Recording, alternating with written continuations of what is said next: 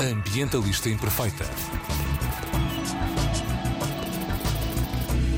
Sejam muito bem-vindas a mais um episódio da Ambientalista Imperfeita, daqui Joana Guerra Tadeu, com a mensagem Ambientalistas Imperfeitos pensam ecologicamente. A ecologia procura entender o funcionamento da natureza como um todo e articula conhecimento tão variado como o das ciências da natureza com as ciências sociais e com a filosofia. Uh, o conceito de ecologia foi criado por um cientista em 1866 e a data em que se celebra o Dia da Ecologia corresponde precisamente ao 14 de setembro, o dia em que este cientista, Ernst Haeckel, publicou o seu Ecologie en Gros eu não sei ler isto. As, as professoras estão connosco já nos vão ensinar a ler, porque isto é alemão, acho eu. Uh, e então, em 2016, criou-se este Dia da Ecologia, na data em que foi publicado este livro que basicamente uh, apresenta a ecologia como ciência, e, celebra, e em 2016 celebrava-se o seu uh, centenário. Não, 150 anos? Eram 150 anos, 150 anos Exato. de obra. E então, para, para assinalar este aniversário, foi criada uma mesa redonda no Parlamento Europeu, em Bruxelas, um, e nasceu então este Dia da Ecologia. O Dia da Ecologia uh, tem um site oficial, ecologyday.eu, portanto é um, é um website europeu, onde encontram uma série de uh, atividades, de, de, materiais pedagógicos, de informação, etc., uh, para celebrar este dia, assinalar este dia e aprender sobre a ecologia. Uh, é uma oportunidade de nós partilharmos e, e, comunicarmos entre nós o trabalho daqueles que são os ecólogos, que têm a responsabilidade de, então de fornecer o conhecimento para reconciliar o desenvolvimento humano, humano não é? com a sustentabilidade ecológica. Aquilo que nos meios mais políticos chamamos de desenvolvimento sustentável. Vá. Para nos explicar tudo isto e para aprendermos mais, não só sobre o dia da ecologia, mas sobre a ecologia e, os, e aquelas que são as lutas mais prementes dos cientistas que estão preocupados uh, com este com esta ligação não é entre as nossas atividades humanas e, e aquilo que é o bem-estar do meio ambiente temos connosco a presidente da SPECO que é uh, também uh, bióloga professora catedrática na Universidade de Lisboa investigadora no Centro de Ecologia, Evolução e Alterações Globais doutorada em Biologia, mestre em Comunicação de Ciência, portanto, não só compreende a ciência como sabe falar dela, o que é muito importante, muito importante. Uh, recebeu uma série de prémios e é considerada uma das 100 mulheres, das 100 mulheres cientistas da ciência viva em 2016. É atualmente também consultora científica da European Science Foundation e consultora para a sustentabilidade da Green Media e escreve uh, regularmente para o Jornal Público. Estou a falar da Maria Amélia Martins Loução, que é então, como eu disse no início, presidente da Sociedade Portuguesa de Ecologia. E temos também connosco a Cristina Máguas, presidente da Federação Europeia de Ecologia, que também é doutorada em Biologia, em Ecologia Vegetal e Sistemática na Universidade de Lisboa e professora associada de Ecologia e Fisiologia Vegetal no Departamento de Biologia Vegetal da Faculdade de Ciências da Universidade de Lisboa. Dá aulas em universidades brasileiras e numa moçambicana, e tem uma série de publicações, além de ser coordenadora do Centro de Ecologia, Evolução e Mudanças Ambientais e presidente da Federação uh, e vice-presidente, desculpem, da Sociedade Portuguesa de Ecologia. Uh, Bem-vindas, professoras, investigadoras, ecólogas. Ecólogo está certo? Ecólogo está certo. Qual é a diferença certo. entre um ecólogo e um ecologista? Ah, ah, ah. Exatamente. Exatamente. Aí a resposta é só um riso, um riso irónico. Não, não, não. não, não, não, não. Eu, se, eu, se eu puder então dizer a, a nossa versão, realmente a ecologia é uma ciência. E tendem atenção que a ecologia, que é uma especialidade da biologia, e que no fundo vem do grego, em que oikos, oikos. quer dizer casa e logos quer dizer estudo, então sendo uma atividade, uma ciência, não é o, o ecólogo é um cientista, é um investigador. Enquanto que um ecologista uh, no fundo, está relacionado com a sua uh, no fundo, a sua posição em relação ao meio ambiente, uh, a sua posição política ou não, e no fundo é bom distinguir porque a ciência é bom que se distinga de uma atividade dentro da sociedade, que tem todo o mérito, mas não é verdadeiramente investigação científica. Cristina, estava aqui Eu... a explicar-nos, afinal, o que é isto do Dia da Ecologia? Pois o Dia da Ecologia nasceu uh, dentro da Federação Europeia de Ecologia. Houve realmente, como disse no início, esta, esta celebração uh, deste aniversário fundamental que foi o conceito, a definição do que é ecologia, pelo alemão uh, Ernest Haeckel. E desde aí que nós, da Federação Europeia de Ecologia, que é uma federação que alberga 19 sociedades europeias, uh, tem uma rede enorme de investigadores e que tem estes grandes uh, objetivos, o de promover a ciência ecológica, a sua comunicação, a interação entre os investigadores e as sociedades, mas também a interação com os decisores políticos. E por isso achamos por bem fazer uma ação dentro da União Europeia, dentro, com a Comissão Europeia, uh, no sentido de uh, comunicar melhor este, este espaço de investigação na área ecológica que, perante os desafios atuais, nós achamos que cada vez será mais importante os decisores políticos terem uh, facilmente acesso à investigação. Isto notou-se muito bem agora com o Covid, não é? Portanto, toda a gente sabe que a ciência é realmente uma atividade que deve estar muito mais perto do cidadão e também deve estar muito mais perto do decisor político.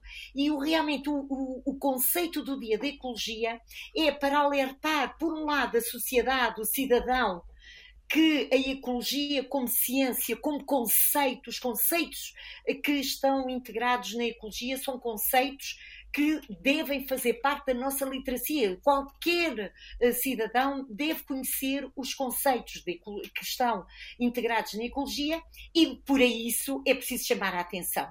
E nada melhor do que o Dia da Ecologia. E foi, no fundo, penso que foram estas as razões para, para criar este dia esta, Só... esta iniciativa.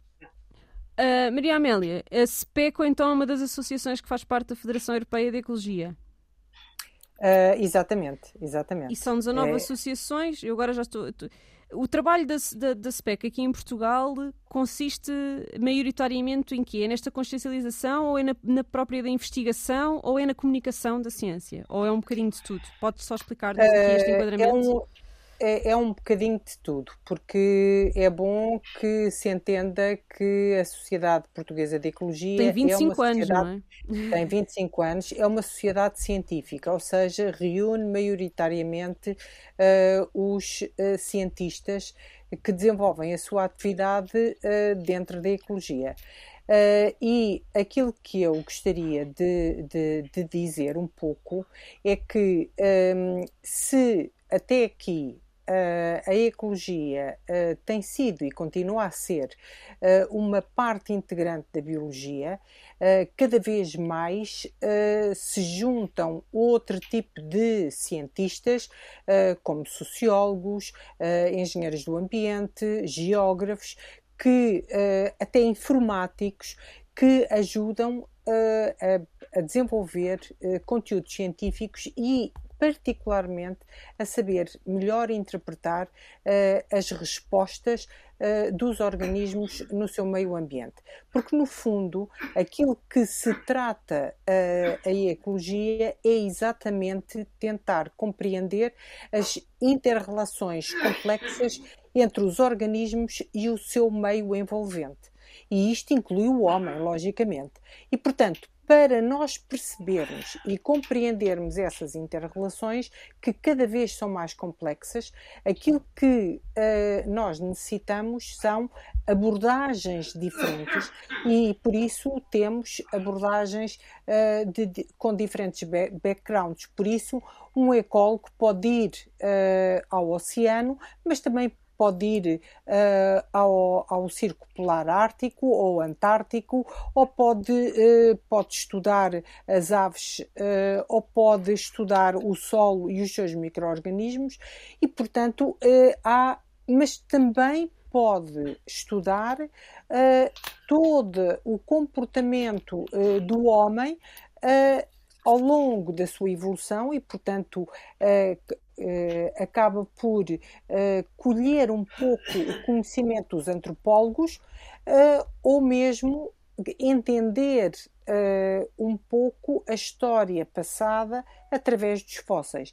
Ou seja, há, um, há cada vez mais, e, e é por isso que uh, costumamos dizer que o século XXI, a ecologia é uma ciência cada vez mais transversal. Transversal uh, integradora, uh, que no fundo procura cada vez mais responder aos desafios e aos problemas que a sociedade enfrenta. E que são muitos, toda a gente sabe. Não são só as alterações climáticas. Não, biodiversidade. Aliás, eu vou-vos pedir para, para, nos dizerem, vamos falar um pouco sobre isso. Maria, Maria Amélia e Cristina, agora estava aqui a ouvir a, a descrição da Maria Amélia de, do que é que é isto da ecologia e estava aqui a pensar que os ecólogos são jornalistas da ciência.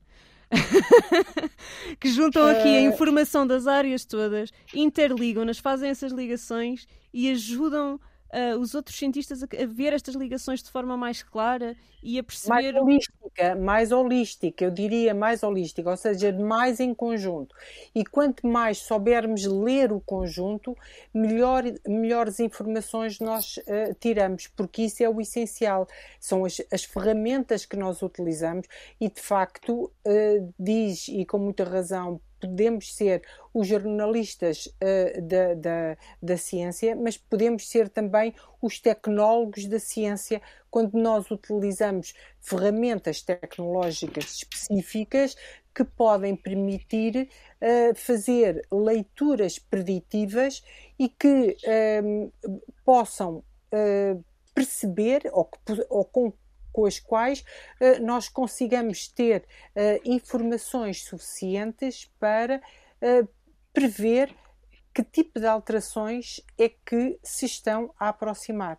E essa previsão, essa, essa antecipação que cada vez mais de certa forma, os ecólogos têm vindo a, a, a constituir e a, e a saber, eh, são fundamentais para eh, desenvolvermos estratégias, melhor gestão de sistemas, estratégias de minimização e até, inclusive, estratégias políticas.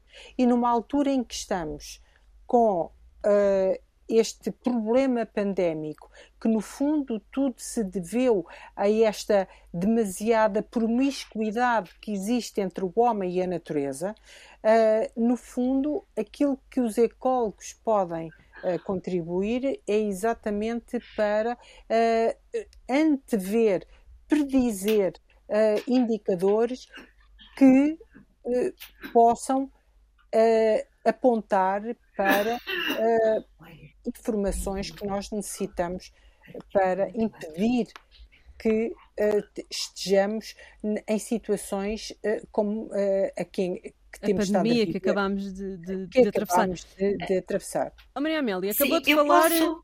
Ah, sim, com certeza, Cristina, diga. Uh, não, é só no seguimento que, do que a, Maria Amélia uh, falou. Eu há muito pouco, há poucos dias estive na feira agroglobal e exatamente numa mesa redonda sobre alterações climáticas e agricultura. E o meu primeiro uh, comentário foi: Eu não sou desta área, eu sou ecóloga. Uh, venho do meio ambiente, venho da ecologia e não trabalho em agricultura.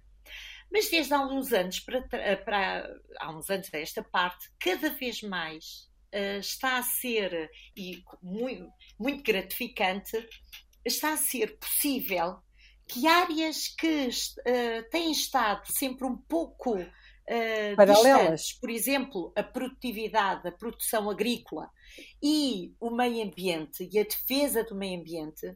E agora nós temos este desafio das alterações climáticas, do uso sustentável dos recursos, trouxe uma grande mensagem. É preciso para trabalharmos em conjunto e mais, e nós que estamos habituados a estudar os sistemas naturais, os serviços dos ecossistemas, o modo como a natureza eficientemente trabalha, somos talvez eh, dos investigadores e das pessoas que também podem contribuir e melhor saibam mimificar em sistemas produtivos o que a natureza tão bem conseguiu ao longo de uma longa evolução fazer nos ecossistemas. E este, este, esta visão da integração desta multidisciplinaridade que a Maria Amélia já referiu, mesmo em sistemas produtivos, é algo que é recente, não tem acontecido, mas que claramente todos estes novos desafios trazem uma necessidade acrescida deste e, e o interesse na partilha desta informação. E esse é um aspecto que é relevante e, e, e penso que é, que é interessante. Aqui, quando falou agora aqui neste interesse, uh, soou-me assim entre as entrelinhas, interesse económico. Como é que um ecólogo pode ajudar, ajudar, um economista, não é? Porque falaram aqui nos apoios até políticos que podem dar os ecólogos, sim, sim. sobretudo quando estão organizados em associações e federações.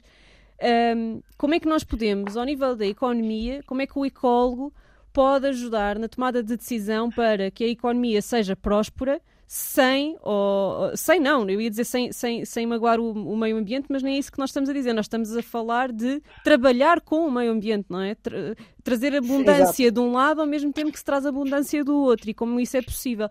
Podem explicar-nos um bocadinho esta ligação? Uh, eu, eu, é, não é fácil. uh, a economia ecológica, não é? As bases de ecologia que podem estar associadas a uma a uma ciência económica não são fáceis de implementar. No entanto, uh, é, e isso no fundo é a base da sustentabilidade, o que nós sabemos é que a ecologia, e especialmente na questão deste grande desafio que é a eficiência do uso dos recursos, estamos a falar do sol, estamos a falar dos recursos hídricos, estamos a falar dos recursos energéticos, toda esta este aumento desta eficiência é claramente é chave, é? entendida por o economista.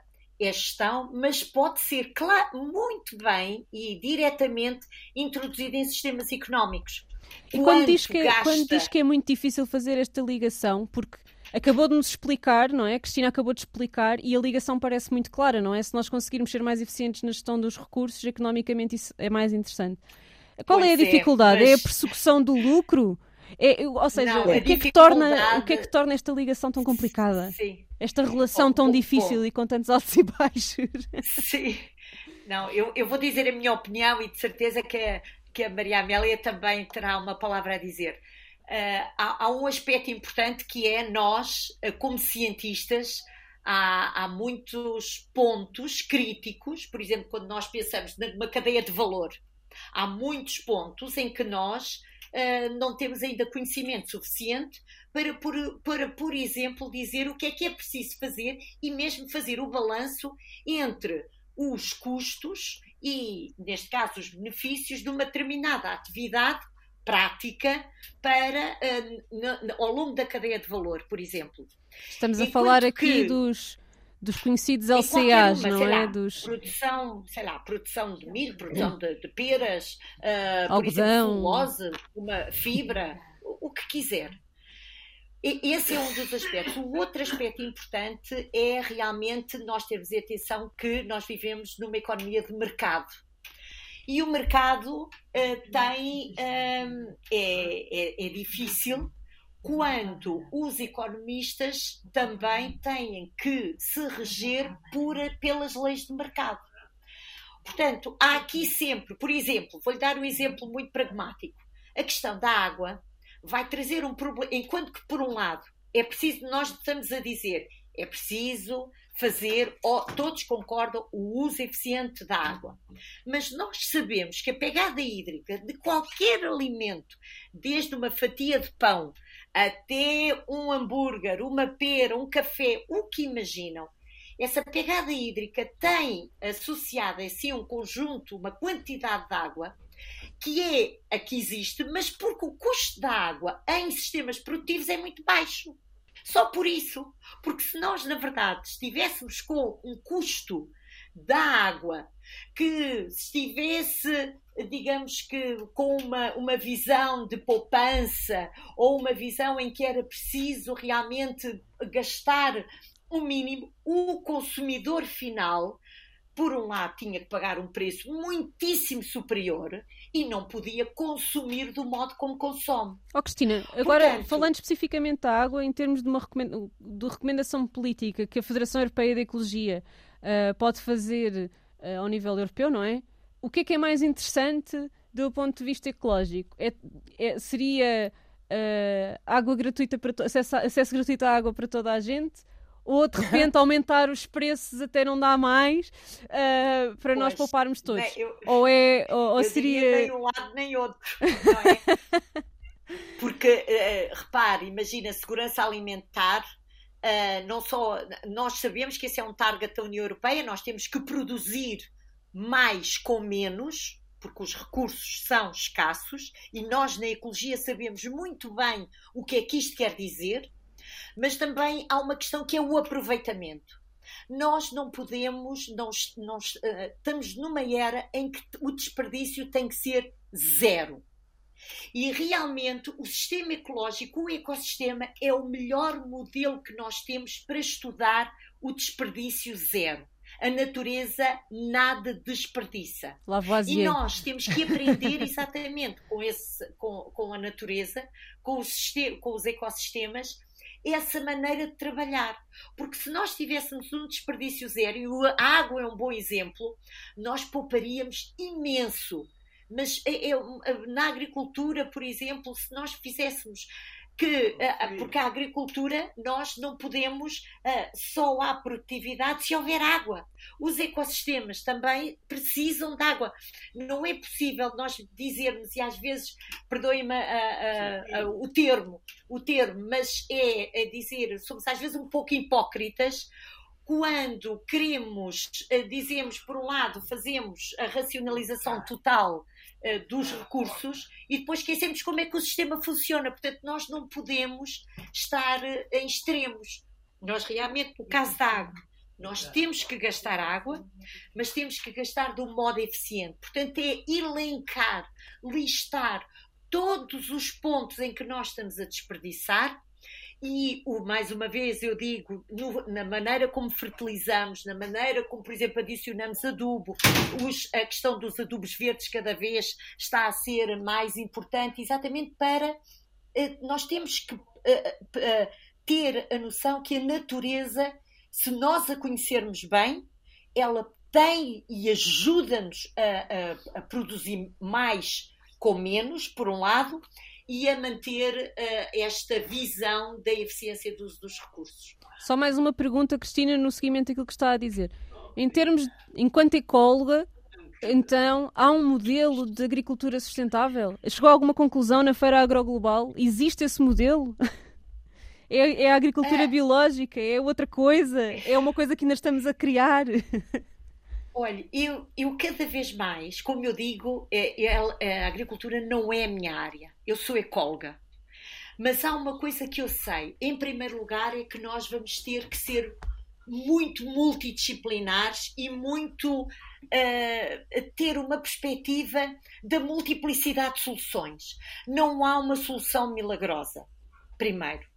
E a solução que existe, por exemplo, para o Minho é muito diferente da solução para o Alentejo e é muito diferente da solução para o Algarve.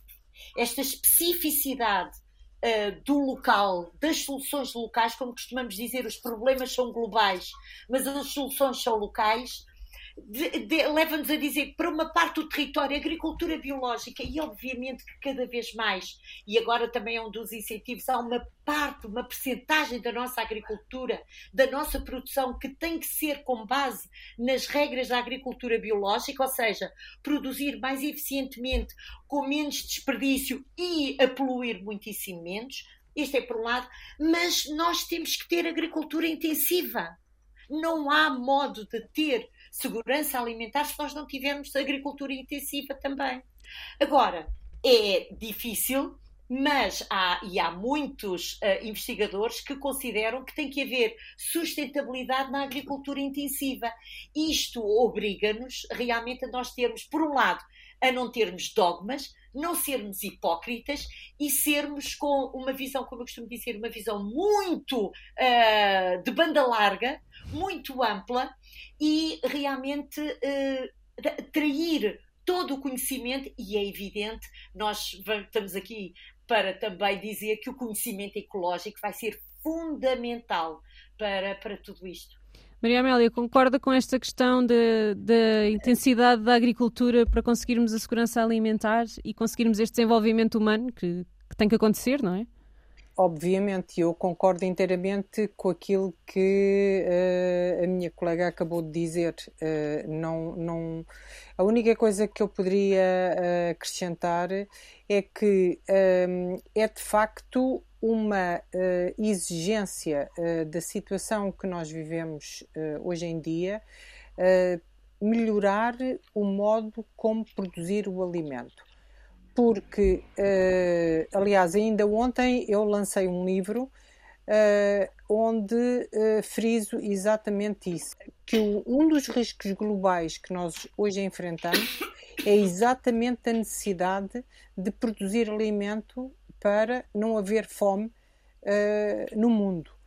E, e, esse ainda, infelizmente, é um drama que vivemos uh, em muitos países, ou que se vive em muitos países, e muito, uh, infelizmente, ainda cá. Eu ia perguntar se esse é um problema de produção ou se é um problema de distribuição, não é? Porque também sabemos que produzimos comida, é um problema da de... comida necessária para as pessoas que passam fome, não é? Uh, sim, uh, há muito desperdício de comida, uh, mas acima de tudo é uma questão de valor. se as pessoas tivessem.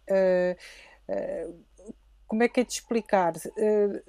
Se houvesse pou, poucas coisas e, e, houvesse e as coisas fossem caras, talvez as pessoas, em primeiro lugar, não desperdiçassem tanto, aproveitassem mais e uh, havia ou deveria haver um preço especial para quem para, para determinado tipo de, de, de, de, pessoas que não têm uh, uh, essa, essa capacidade de, de compra.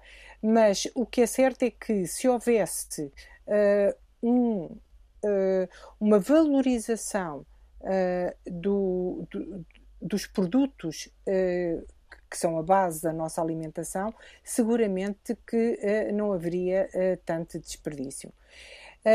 Depois, por outro lado, uma outra chamada de atenção relativamente à questão económica. E a questão económica, obviamente, que, tal como os cientistas que estão sujeitos ao financiamento dos seus projetos, também os economistas estão sujeitos uh, às leis impostas uh, pelo, pelo mercado de trabalho, pela, pela deformação do cálculo do PIB, que no fundo acabam por ser as nossas balizas. E aquilo que uh, tem sido há dois anos consecutivamente que em Davos, no Fórum Económico Mundial, a mensagem, a última mensagem que dão é exatamente uma mensagem de mudança. Há que alterar o modo de comportamento e, particularmente, o modo como se fazem os cálculos uh, deste uh, produto interno bruto, que no fundo Uh, umas vezes uh, dá-nos jeito, outras vezes não dá, e, e, repararam que durante esta, esta crise pandémica uh, o tipo de contas e de alterações que o PIB europeu sofreu só para se ajustar às dificuldades da, do, do, do, problema pandémico que fomos todos obrigados. E, portanto, no fundo, aquilo que é praticamente uh, e tem sido a, minha mensagem última dos últimos tempos tem sido mostrar às pessoas que há uma necessidade de mudança. O problema é, é, mudança no consumo, mudança na atitude, mudança uh, sem ser hipócritas. Concordo plenamente. Uh, e, acima de tudo, é uma pena que os governos tanto olham e tanto respeitam os cientistas porque uh, médicos, porque deles depende a saúde pública e esquecem-se que a saúde uh, que está que é importantíssima e que é a saúde planetária depende muito das informações que os ecólogos poderão dar e deveriam ser mais chamados, deveriam ser mais ouvidos e não têm sido ouvidos. E, e, e é exatamente essa a mensagem uh, que nós gostaríamos de proclamar uh, efetivamente uh, com este Dia da Ecologia. É celebrar a data e mostrar que nós estamos aqui, nós somos cientistas, nós não, não defendemos a apologia da, uh, do, do da questão política, na verdadeira acessão da palavra, levando a determinado tipo de uh, dogmas uh, com os quais muitas das, vezes, muitas das vezes uh, são erróneas até do ponto de vista da ecologia pura e dura uh, científica. E, portanto, uh, é essencialmente isso que nós gostaríamos de trazer e de celebrar durante este Dia da Ecologia. como é Posso? Sim, só, claro, Cristina, só no força. seguimento. Eu, eu, acho que uh, realmente, e o exemplo é a biodiversidade, a questão do dia da ecologia é, no fundo, fundamental, como o dia da floresta, como o dia do ambiente, o dia da água, no fundo, para uh, nos mostrar a importância da ecologia. E, e a questão da biodiversidade, uh, embora muito se fale da questão da biodiversidade, mas eu pergunto-me até que ponto é que nós eh, todos, como sociedade, verdadeiramente valorizamos. O que é que quer dizer um sistema? Porque é que eh, é tão difícil a mensagem da biodiversidade uh, verdadeiramente passar para fora? Para além das, da, das políticas e para além do, dos, dos, lugares comuns sobre a biodiversidade, mas a biodiversidade como um valor intrínseco, tal e qual como eu tenho uma moral, por exemplo, em relação ao outro, não é? Eu, eu defendo, tenho uma sociedade, quero uma sociedade justa, quero uma sociedade honesta e eu defendo algum, tenho comportamentos e uma moral que me faz uh, viver em sociedade como é que nós levamos, estamos ainda e ainda a levar tanto tempo para comunicar a qualquer pessoa o que é a biodiversidade e porque é que a biodiversidade tem que fazer parte de nós.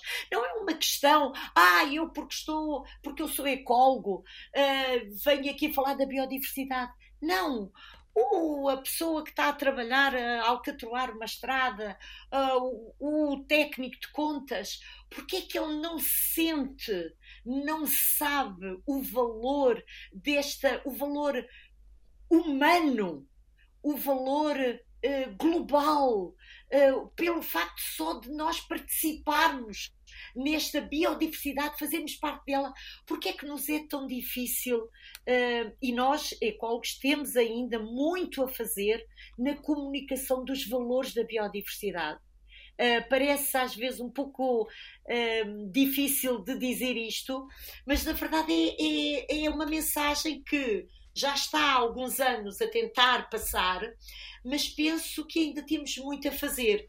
E o Dia da Ecologia também é o seu objetivo, é chamar para a atenção realmente para o valor, mas o valor, o valor intrínseco, e um deles é o valor da biodiversidade. A biodiversidade não é um valor que eu, como ecóloga, pelo meu conhecimento, eu possa transmitir ao outro, não. É um valor como eu gosto de, não posso uh, danificar uh, um determinado um, bem, não posso ter, não posso uh, atuar contra o outro, a biodiversidade e o, e o sentimento, a relação que nós temos que estabelecer com a biodiversidade tem que ser a mesma. Nós, e isso é algo que ao mesmo tempo fascina-me, e, e, por isso nós, como a, como a Maria Amélia disse, nós precisamos de sociólogos, nós precisamos de psicólogos, nós precisamos de, de técnicos, de economistas, de juristas, de leis, de, de uma multiplicidade de áreas para, no fundo, aquilo que é verdadeiramente fundamental para a humanidade, para o, porque o planeta, como um, um, colega geólogo diz, o planeta vai cá ficar. Não se preocupem, não é assim, é de outra forma. Agora, a humanidade, a biodiversidade como nós a conhecemos, não. Essa é muitíssimo mais delicada e por isso esta delicadeza ao mesmo tempo que uh, nós temos que ter em relação a todos os organismos vem do conhecimento. Nós não podemos respeitar, nós não podemos amar de alguma forma aquilo que não conhecemos. E por isso é também tão importante este nosso papel na divulgação e na comunicação. Cristina, uh, já percebi que biodiversidade é sem dúvida um deles. Eu ia perguntar-lhe, porque no início falou dos conceitos que nós deveríamos todos conhecer, todos os cidadãos deveriam conhecer uh, à volta da ecologia. Que outros, que outros conceitos é? Qual é o glossário da ecologia que nós todos devíamos ter, devíamos ter na mão, devíamos ter no bolso, devíamos saber, conhecer, falar sobre, discutir? Uh, que valores são estes e que, que palavras e conceitos são estes? Pode dizer-nos alguns. Pois é, é, é, difícil, mas eh, se eu, por exemplo, eu olhando para aquilo que eu quero transmitir aos meus filhos, aos meus netos, não é? Eh, é como é que um ecossistema funciona, a, a, as componentes básicas do ecossistema. Os o serviços todos, não é? As ligações. São as os relações, serviços. os seus serviços. Uh, esse, esse, funcionamento básico de qualquer ecossistema, seja um ecossistema florestal, um ecossistema aquático, um ecossistema marinho, essas, essas uh, linhas mestras do funcionamento do ecossistema é, é para mim é, é, é um dos é um... e depois e eu vou dizer algo que os meus colegas sabem muito bem eu tenho uma memória muito curta eu, eu tenho uma péssima memória mas na verdade o dar nomes, nomes uh, vulgares uh, aos organismos ajuda-nos a ter um carinho, a ter uma relação com esses organismos. Portanto, eu acho aí que a nossa comunidade, a nossa sociedade portuguesa, como exemplo, e uh, digamos que tem muito a aprender. Eu estou a lembrar-me da minha avó, e os nossos avós, nós, na verdade, temos que dar alguns nomes àqueles organismos básicos, àqueles, àqueles organismos que nós vemos todos os dias. Eh, e, e esses nomes não são os nomes científicos que são importantes, mas os nomes vulgares, cada vez mais fazer parte da nossa gíria. Isso também penso que seria, seria interessante se nós trabalhássemos nessa área. Maria Amélia, há pouco falava, uh, achei, achei curioso porque eu estou muito habituada, enquanto eu não sou ecóloga, não é? Mas enquanto ecologista, ambientalista, uh, estou muito habituada a falar na separação uh, ou na, na, vontade de separação, ou na, no exercer de uma tentativa de separação do homem e da natureza. E a Maria Amélia acabou de lançar o livro, como falou há pouco, dos, dos riscos globais e biodiversidade. Vai haver, vai haver também este evento uh, sobre perturbação ecológica e reemergência de doenças infecciosas. E a Maria Amélia falou em promiscuidade entre homem e natureza e, e em como foram, foi precisamente esta perturbação ecológica que provocou esta pandemia da Covid-19 e pronto, e há de se, de, de se, refletir noutras emergências de doenças infecciosas. Presumo que seja esse o tema aqui também desta, desta conversa afinal nós estamos a tentar separar-nos ou estamos em demasiada promiscuidade? Agora fiquei aqui a pensar neste, neste assunto. Uh, nós, nós temos uh, uma grande promiscuidade quando uh, alteramos o ambiente. nós somos um organismo inquieto. nós, homens, somos uma outra espécie, um outro organismo Uh, mas na realidade, no próprio ambiente, mas na realidade um, nunca somos insatisfeitos, uh, nunca, estamos, uh, nunca estamos bem no habitat em que nos encontramos, enquanto que a grande maioria dos organismos vivos tem um habitat próprio. e portanto, aquilo que a nossa ideia é quase. o, o, homem funciona quase como um organismo invasor. aparece, surge. e, e onde se encontra procura minar, dominar. e no fundo é isso que, que, que, tem vindo a acontecer desde o momento em que uh, o homem percebeu que uh, era mais fácil e era mais cómodo assentar arraiais num determinado local e cultivar a terra em vez de andar quilómetros e quilómetros uh, a apanhar fruta ou a, a, a matar animais.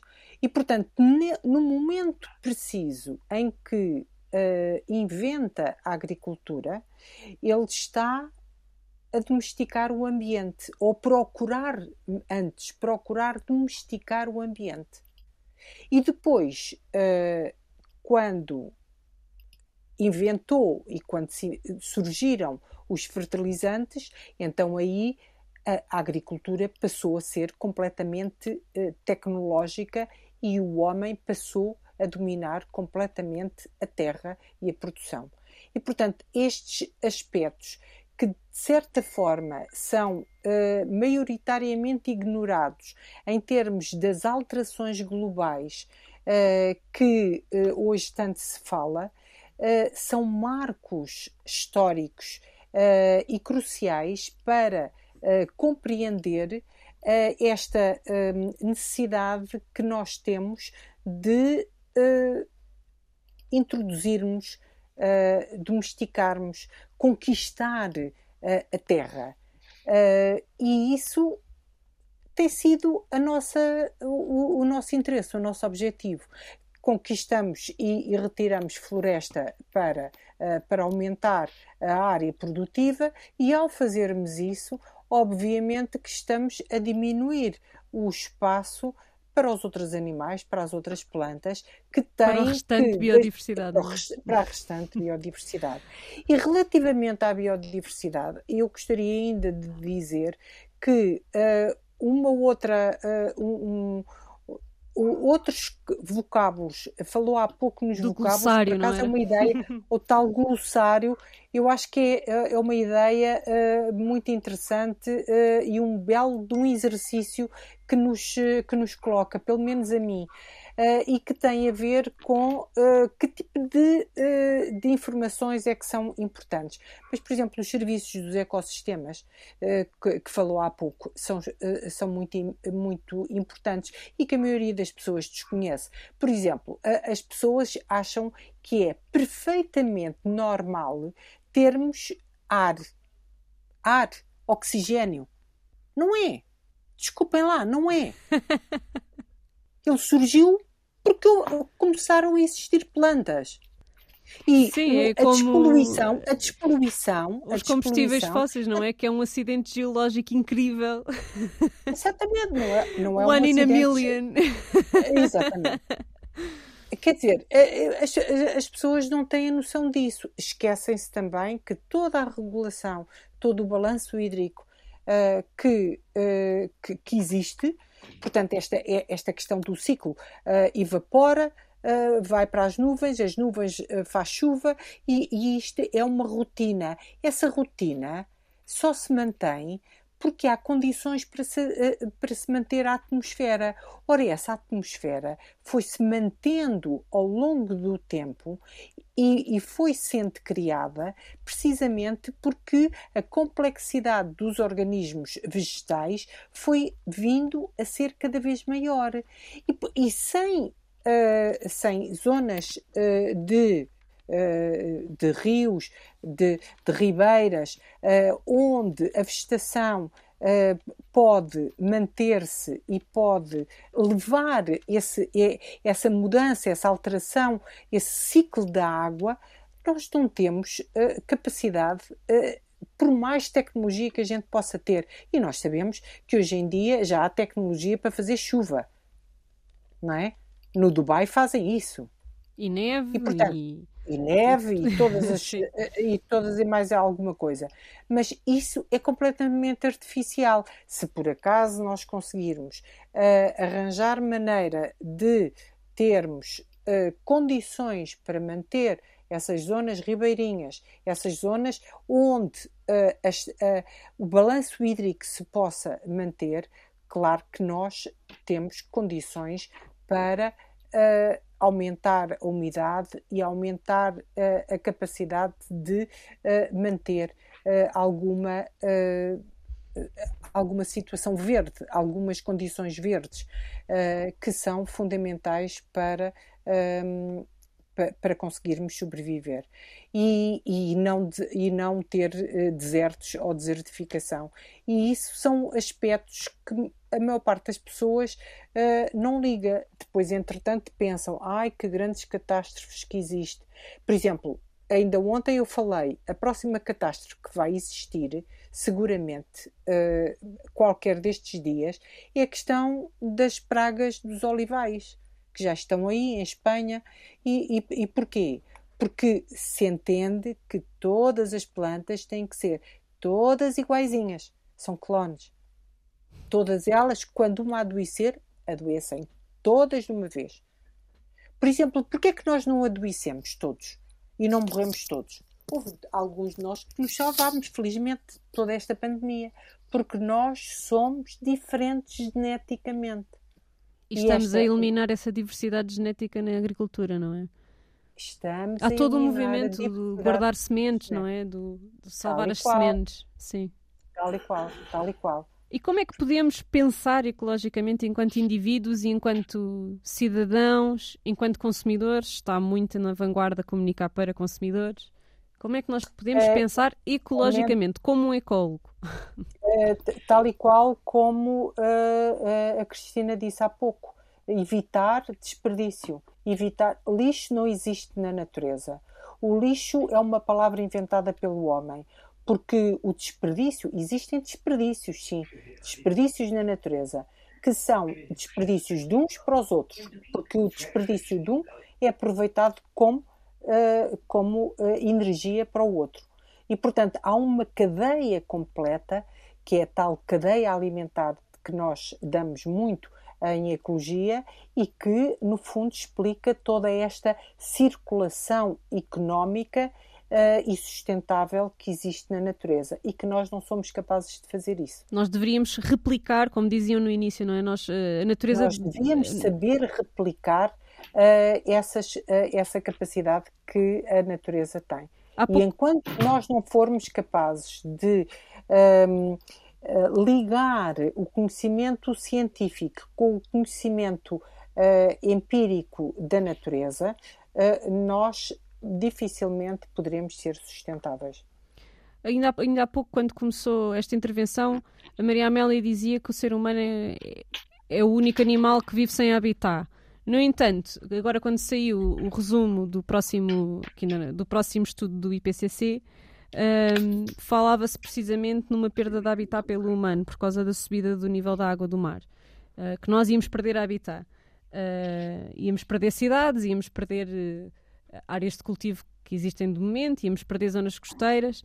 Como é que, como é que nós podemos usar isto quase como metáfora para compreendermos o resto, não é? O que está a acontecer ao, ao resto da biodiversidade. Nós só somos assim uns seres tão egocêntricos que só percebemos a ecologia quando nos toca a nós?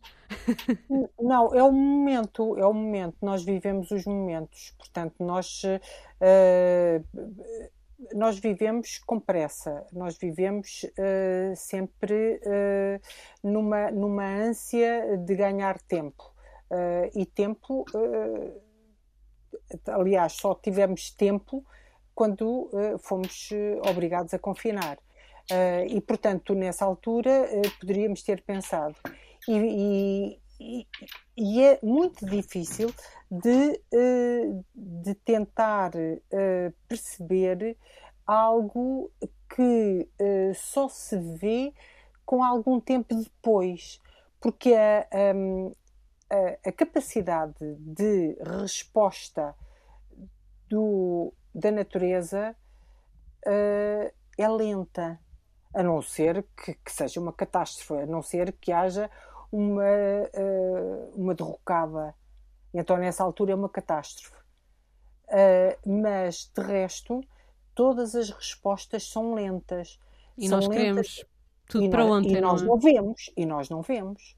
Portanto, aquilo que nós fizermos hoje e só tiver repercussão daqui a um mês, alguma vez daqui a um mês vamos lembrar daquilo que nós fizemos hoje? Não. Não é? Cristina. E, portanto, isso é esse um, um dos grandes problemas. Cristina. Sim, eu, eu, também, sim, eu, eu gostaria também de deixar aqui uma mensagem, porque uh, muitas vezes o problema na comunicação é nós assumirmos uma certa derrota, uma certa uh, isto vai acontecer, catástrofes, uh, um bocadinho uma visão do, apocalíptica. demasiado catastrófica, exatamente que em que não, não é nada producente, é muito contraproducente, porque na verdade, se uh, as pessoas acharem que nada há a fazer, nada então se farão. continuar business as usual, exatamente. Portanto, e, e, e, pela, também pela minha maneira otimista de, de ser na vida, uh, na verdade eu acredito que nós uh, somos seres, uh, temos muitos problemas, mas somos seres inteligentes e temos, de alguma maneira, e nós temos tantos exemplos de, de pessoas e de comunidades tão excepcionais.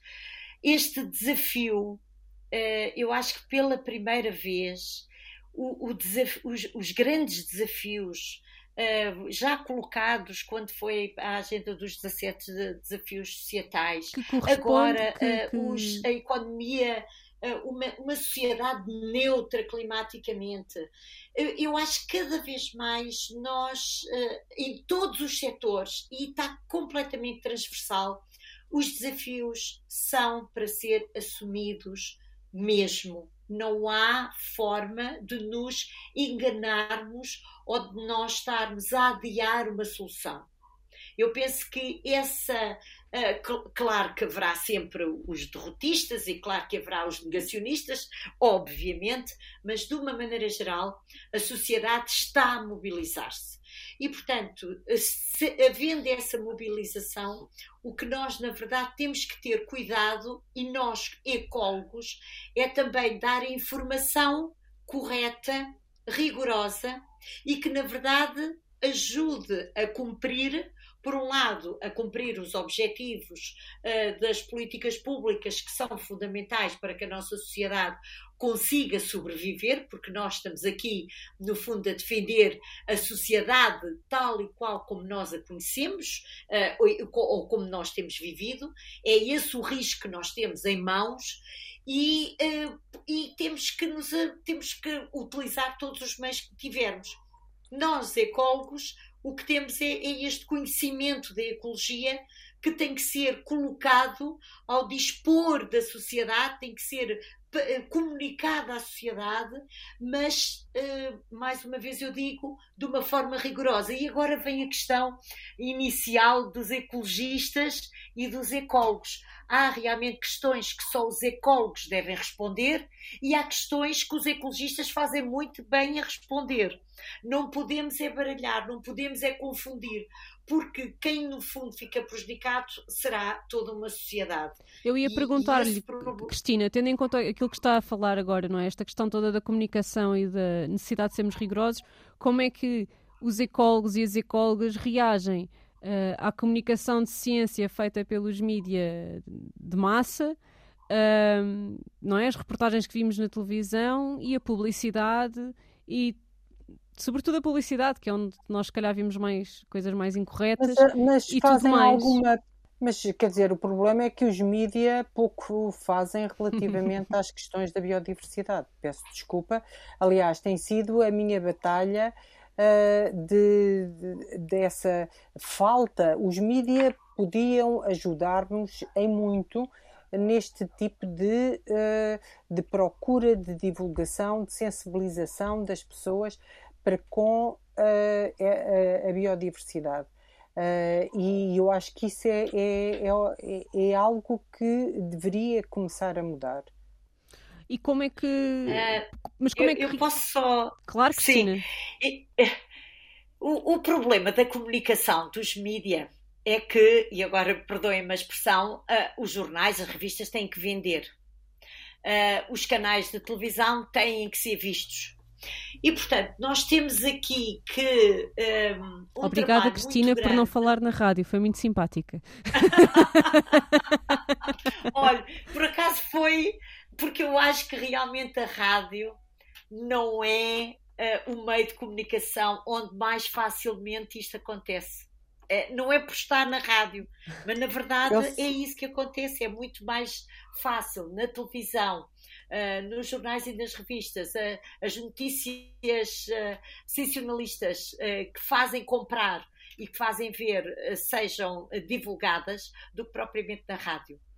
Uh, mas, mas, na verdade, esta, esta, esta sociedade sensacionalista uh, tem, tem este problema, não é? Que a comunicação parece que também o tem que ser. Então, nós temos aqui o problema que é como comunicar rigor, como comunicar notícias que uh, são uh, importantes, mas de uma forma que as, as, pessoas também queiram ler.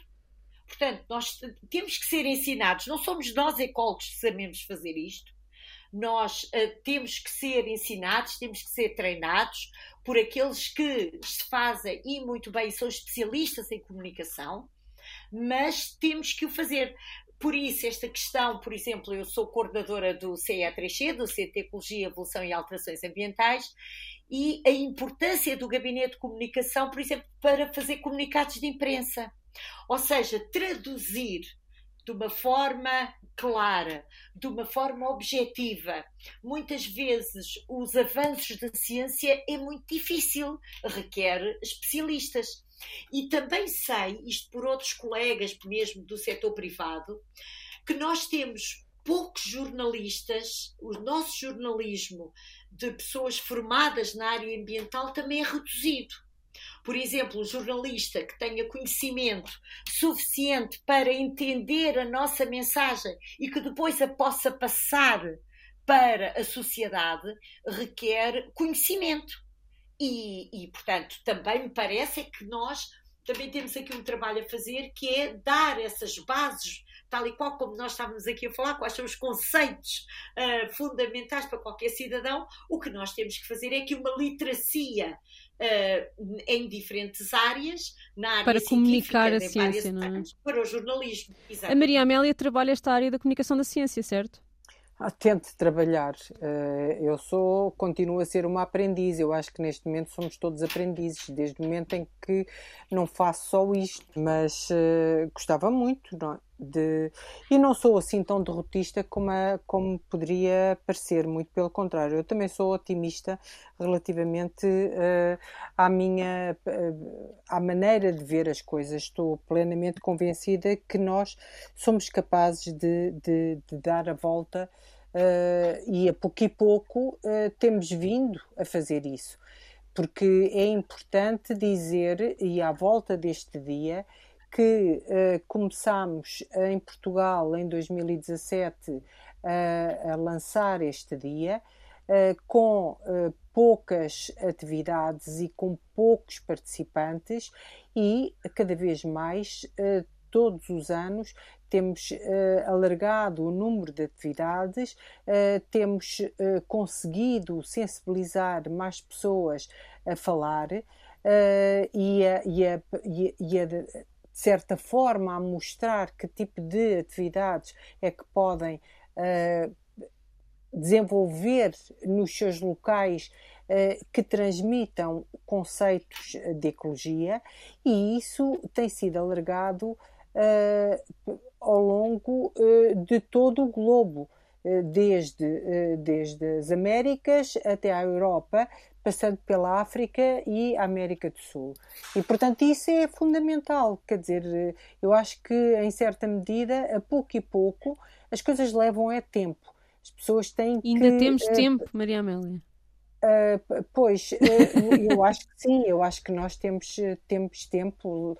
Uh, eu, eu considero que, que vamos conseguir dar a volta, conseguimos dar a volta à pandemia. O que é que gostavam que resultasse da COP26 na área da ecologia? na área da ecologia, COP26, eu, o, que eu, o que eu acho que, que se devia haver era mais uh, participação uh, de pessoas, de investigadores. Uh, não há muitos. Há, há, pouca representação local e tal como disse a Cristina há pouco, e isso é uma das coisas que eu também continuo a dizer, que as pessoas têm que um, mostrar aquilo que fazem a nível local porque a nível local pode-nos fazer uma diferença uh, para uh, o, o, nível global. E é exatamente isso que nós uh, temos que fazer e que aparentemente isso não está a ser preparado para a COP26. Cristina, COP26, o que é que gostava de ver? Bom, são, são, muitas são muitas coisas que nós uh, podíamos uh, pensar no que é que poderia, poderia acontecer. Um, uma das mais, uh, talvez, das mais importantes é realmente este. uma, no, nós, a consciência, penso que já, de uma maneira geral, já é o passar à ação, ou seja, as ações as ações é que ainda levam muito a desejar. E as ações em áreas que tradicionalmente têm sido mais difíceis e que são difíceis de tomar. E eu vou, vou, vou, dar o exemplo, mais uma vez, esta questão da, desta, por exemplo, a interação, nós também, no dia 5 de junho, no Dia do Ambiente, uh, de propósito, fomos convidar o Ministro do Ambiente, a Ministra da Agricultura e o Ministro da Ciência e Tecnologia. E a nossa questão, uh, isto a propósito do Laboratório Associado Change, é que para o, o, o ambiente, o ambiente é único. A humanidade, não é? O planeta com, o seu, com a sua biodiversidade é único. Mas os desafios são muitos. E o, o, que nós muitas vezes precisamos é que realmente uh, as, as instituições e os setores, por exemplo, da vida económica, os setores que verdadeiramente definem as políticas públicas. Estamos a falar da economia, estamos a falar, por exemplo, da saúde, estamos a falar, por exemplo, da, da agricultura. Eh, estejam em uníssono, estejam articulados. Não vai ser possível que nós uh, possamos uh, fazer verdadeiramente uma mudança em num setor e não fazer no outro é completamente transversal. Portanto, se a COP26 trouxer uma, uma ação concertada, transversal na sociedade, completamente transversal, e em que essa ação bem articulada seja um, um, um grande objetivo de dois ou três setores fundamentais na sociedade, eles vão exatamente levar atrás todos os outros pequenos setores. E quais são esses setores, eu. Cristina? A economia tem que ser um deles. A economia e a finança tem que ser um deles. Nós já temos, e eu penso que, e deixe-me dizer, por exemplo, em Portugal, que uh, nós, uh, nós devemos ficar orgulhosos de algumas coisas. E este cumprimento das, e, agora o Ministério com a ação climática, quando juntou a questão da energia, nós realmente, em, em, comparativamente com muitos países europeus, nós estamos à frente. E, e, e, nós devemos ficar orgulhosos por isso. O que, vai, o que vai acontecer é que nós vamos ter que tomar decisões muito difíceis. E por isso é que é tal comunicação rigorosa. Nós não podemos brincar com o conhecimento, não podemos brincar com os grandes objetivos da política pública que têm, encerram em si os grandes objetivos dos desafios que nós temos. Não podemos brincar, não podemos comunicar no jornal algo só para vender. Por exemplo, se a informação não for correta. Eu acho que este devia ser um desígnio da sociedade. O conhecimento rigoroso das ações, de verdadeiramente aquilo que nós podemos fazer e das ações que devemos, que devemos ter. Um, eu, eu eh, já agora também quero dizer que esta, esta, esta participação das políticas, do, dos, das instituições públicas, dos atores políticos, uh, é, é um. Parece que é um caminho difícil, uma comunicação difícil. Uh, mas eu também não parece que seja também assim tanto. E o exemplo é no amanhã nós vamos ter uh, o, o, o, Ministro do Ambiente não vai poder estar, mas está um digníssimo do seu representante, ao secretário, o Secretário de Estado, uh, e, e tenho a certeza que eles fizeram um esforço. E porquê?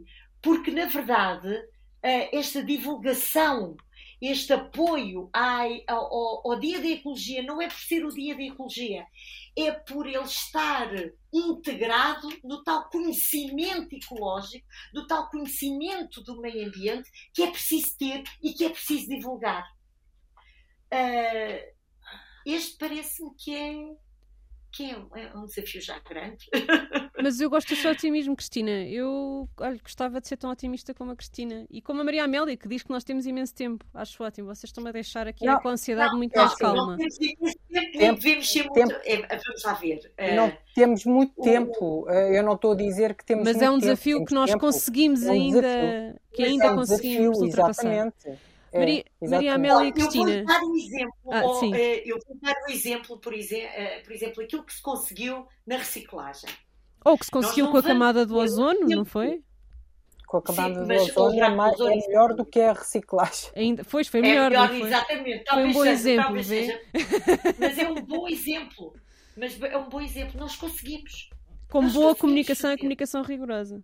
Precisamente. Exato. Comunicação rigorosa. E com o esforço é... de todos os indivíduos e cidadãos. E com é. o esforço de todos. Olhem, e para terminarmos aqui a nossa conversa, que não sei se deram conta, mas já estamos a falar há praticamente uma hora. Exatamente! Exatamente. eu, eu, ia, eu até estava preocupada com isso, porque eu tenho mesmo que, que, eu queria que terminar vos, agora. Eu também. Queria-vos só pedir assim, umas palavras finais que é o que é que um ecólogo procura nos, nos programas políticos destas autárquicas, que é para nós aprendermos convosco. Para onde é que nós estamos a olhar? Digam-nos lá. O que é que procuram quando estão a ler um programa político para escolherem quem vão votar? Falaram muito em políticas públicas. Digam-nos lá assim, deem-nos lá assim uma ou duas pistas para nós sabermos como é que podemos votar ecologicamente. Uh, pois eu, eu, eu uh, sinceramente uh, não sei o que, o que é de responder, um, porque não, não, não sei, não, sinceramente não sei, mas a única coisa que lhe poderei dizer é que uh, tem de ter essencialmente em conta uh, todo o ambiente urbano uh, e que, que, envolvente urbana, porque cada vez mais se nós estamos a perturbar eh, a natureza, eh, temos que levar a natureza ao urbano e às cidades. E as cidades, ehm, de certa forma, aquilo que nós verificamos é que têm alguns resquícios de jardinzinhos sem haver aquela grande preocupação de se fazer algo como se fez aqui há uns anos atrás, que foi Monsanto. Monsanto é, é, é, é de facto o único ex-libris aqui de Lisboa. Um, e, portanto, isto são aspectos uh, que eu uh, considero que uh, podem ser importantes tentar melhorar as zonas verdes, os parques verdes e, particularmente, não privilegiar tanto áreas uh, essencialmente regadas. Uh, a outra coisa que, que o povo tem que se adaptar é que num clima mediterrâneo, uh, durante o verão, está seco. Não é preciso estar sempre verde. Respeitar os ciclos também, não é? E eu não Exatamente. quero fazer um spoiler, mas eu acho que a Cristina vai falar outra vez em biodiversidade. Não, não. não, mas olha, essa sua pergunta é muito pertinente na altura em que nós estamos e é muito difícil. mas sabe que uh, eu, uh, por um lado, iria tentar uh, ver com cuidado no programa eleitoral o que é que está fa falado sobre a questão das, do ambiente, de como vai integrar todos estes grandes desafios das alterações climáticas, do ambiente, da biodiversidade, da pegada da, da questão do uso dos recursos no seu programa, mas mais importante, porque nós não nos podemos esquecer que nas autárquicas estamos a falar das pessoas, das comunidades e o meu não? É? grande objetivo e os meus problemas para resolver em Almada, que é o meu conselho, não são os mesmos do que, por exemplo, sei lá, em Lisboa. Cinta, em Miradai, seja onde for. Mais importante, pensando o que é uma Câmara e o que é que se pretende numa Câmara, é que haja a possibilidade de uh, haver uma abertura para todos os setores e para todas as áreas, desde a cultural até o urbanismo, e que seja, por exemplo, esta questão da ecologia do ambiente seja transversal e seja motivo de, de uma discussão integrada. E não, uh, o, por exemplo, quem está com o urbanismo vai ficar sozinho, não, não tem nada a ver, por exemplo, com que espécies é que deve colocar num parque, porque isso é do ambiente. Ou, portanto, eu acho que o grande desafio que eu vejo numa Câmara Municipal, numa Junta de Freguesia, é que estas questões, tal e qual como a ciência ecológica, e agora voltamos ao princípio, é holística, é integração, é interação, é isso que eu gostava de ver numa Câmara. Uma interação para verdadeiramente uh, e, e de uma forma com conhecimento de causa conseguir de forma articulada resolver o problema, tendo em atenção a todos estes aspectos que nós temos vindo aqui a, a falar. Portanto, queremos juntas de freguesia e câmaras municipais em que as equipas façam serviços ecológicos umas às outras. Multidisciplinares. Multidisciplinares, claro. Olhem, muito obrigada por esta conversa, por estes esclarecimentos e por esta aula de ecologia que acabámos por, por conseguir ter aqui e também por nos ajudarem a pensar ecologicamente em todos estes problemas e em perceber esta integração entre o que, são, o que somos nós, indivíduos e cidadãos, os agentes políticos um, e os cientistas e, sobretudo, os ecólogos e qual é o papel do ecólogo uh, e como é que nós também podemos ajudar aqui os ecólogos a chegarem a mais pessoas. Comunicando ciência como deve ser, não é? Com, rigorosamente e de forma correta e fazendo esta mensagem chegar Uh, ao máximo de pessoas possível. E também já agora tentar evitar a divulgação de notícias que são mal explicadas ou que são cientificamente mal incorretas, não é? Exatamente. Olha isso. Sim, senhora. Muito Olha, obrigada, muito Maria Amélia e Cristina. Muito. Muito obrigada. Espero que, fala, que, que voltemos a falar em breve. E feliz dia da tá ecologia. Sim, Ai, obrigada. Obrigada. obrigada. Bom trabalho. possam celebrar. claro, forma, claro que sim. Todos aí vocês podem celebrar. Vamos tá? arranjar maneira. Exatamente, exatamente. Acho que sim, acho que sim. Muito obrigada. O site Exatamente. O site, não se esqueçam de visitar o ecologyday.eu um, e de, de verem todas as atividades que vai haver um pouco por todo o lado, mas aqui uh, em Portugal. E há muita coisa online, portanto podem também uh, participar online. E nós vemos-nos para a semana. Até lá. Ambientalista Imperfeita.